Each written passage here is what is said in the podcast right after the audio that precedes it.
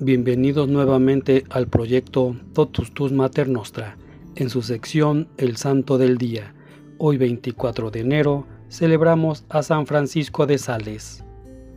Nacido en Castillo de Sales Torrens en 1567 y fallecido en Lyon en 1622. Prelado francés de noble familia, creció en un ambiente impregnado de piedad franciscana y estudió en París. En la universidad las doctrinas calvinistas sobre la predestinación le provocaron una profunda crisis al creerse condenado. Emitió entonces un voto de amor y de confianza en Dios que le permitió recuperar la paz. Ya abogado y sacerdote en 1593, fue nombrado coadjutor del obispo de Ginebra, tío suyo.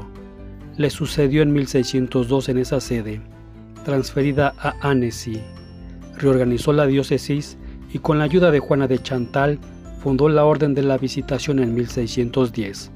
Escritor prolífico, unió la espiritualidad con la psicología. Entre sus obras cabe citar Introducción a la vida devota en 1609, Tratado del Amor de Dios en 1616 y 11 volúmenes de cartas. Hijo del conde de Sales, Francisco realizó sus primeros estudios en los colegios de La Roche y Annecy. Luego pasó a París con los jesuitas. En 1592 se dirigió a Padua, donde se doctoraría en Derecho Civil y Canónico. La maduración de su profunda vida espiritual lo aproximó al jesuita Padre Posevin, quien le ayudó a perfeccionar el estudio de la teología y le explicó las obras de Santo Tomás de Aquino. Vuelto a Saboya, su padre quiso introducirlo en el Senado de Chambéry como abogado, pero cuando trató de casarlo, el joven Francisco manifestó su firme intención de abrazar el estado eclesiástico y profesó los primeros votos. Empezó a predicar con éxito siendo todavía diácono. En 1593, ya ordenado sacerdote, trató de convertir a los hugonotes de Chamblay y de 1594 a 1598 se entregó a una intensa labor de apostolado para reintegrar a los saboyanos al seno del catolicismo. En 1599, el obispo de Ginebra lo tomó como adjutor suyo y tuvo que permanecer algún tiempo en Roma. Antes de ser consagrado, se dirigió a París y pidió a Enrique IV de Francia permiso para la evangelización de Gex. En 1602 ocupó la sede episcopal de Ginebra, cuna del reformismo de Calvino, y se dedicó con nuevo fervor a la actividad apostólica. Predicó en Dijon, Chambéry y Grenoble, y en 1617 a 1618 volvió a París, donde conoció a San Vicente de Paul y renunció al nombramiento de coadjutor del cardenal de Retz. Junto con la baronesa Juana de Chantal, más tarde canonizada, fundó en 1610 la Orden de la Visitación, convertida en 1626 por Urbano VIII, el Instituto Religioso. Durante el Adviento y la Navidad, bajo los rigores de un crudo invierno, prosiguió su viaje, predicando y administrando los sacramentos a todo el que se lo pidiera. El día de San Juan le sobrevino una parálisis, pero recuperó la palabra y el pleno conocimiento.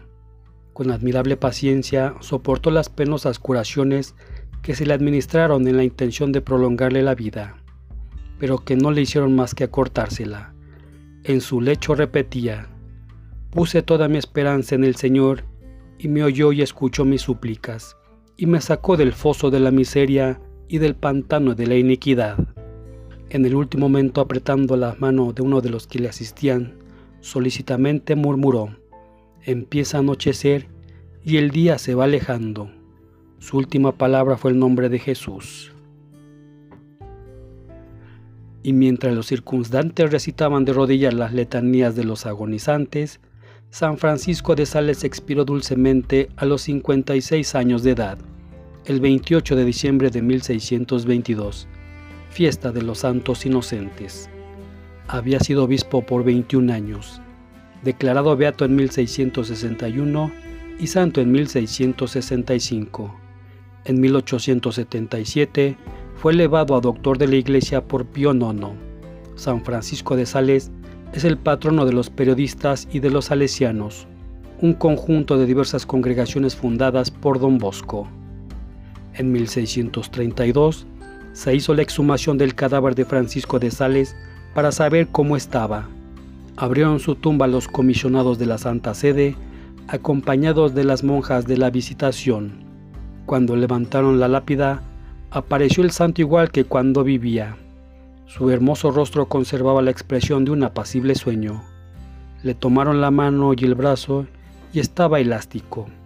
Llevaba diez años de enterrado.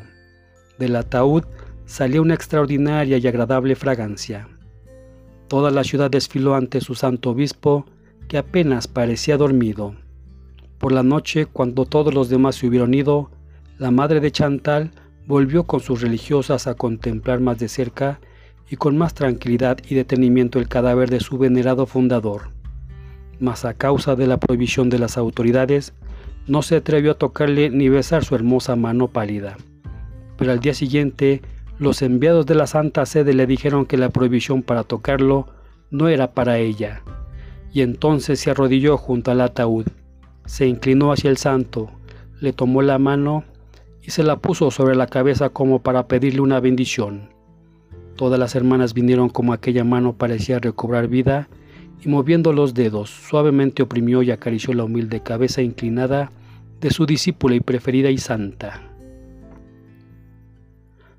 Todavía el día de hoy en Annecy, las hermanas de la visitación conservan el velo de aquel día que llevaba en la cabeza la Madre Juana Francisca. Este día también conmemoramos a Nuestra Señora de la Paz, San Exuperancio, San Feliciano de Foligno, San Sabiniano, Santa Senia, Beata María Pusepin, Beata Paula Gambara, Beato Timoteo Giacardo.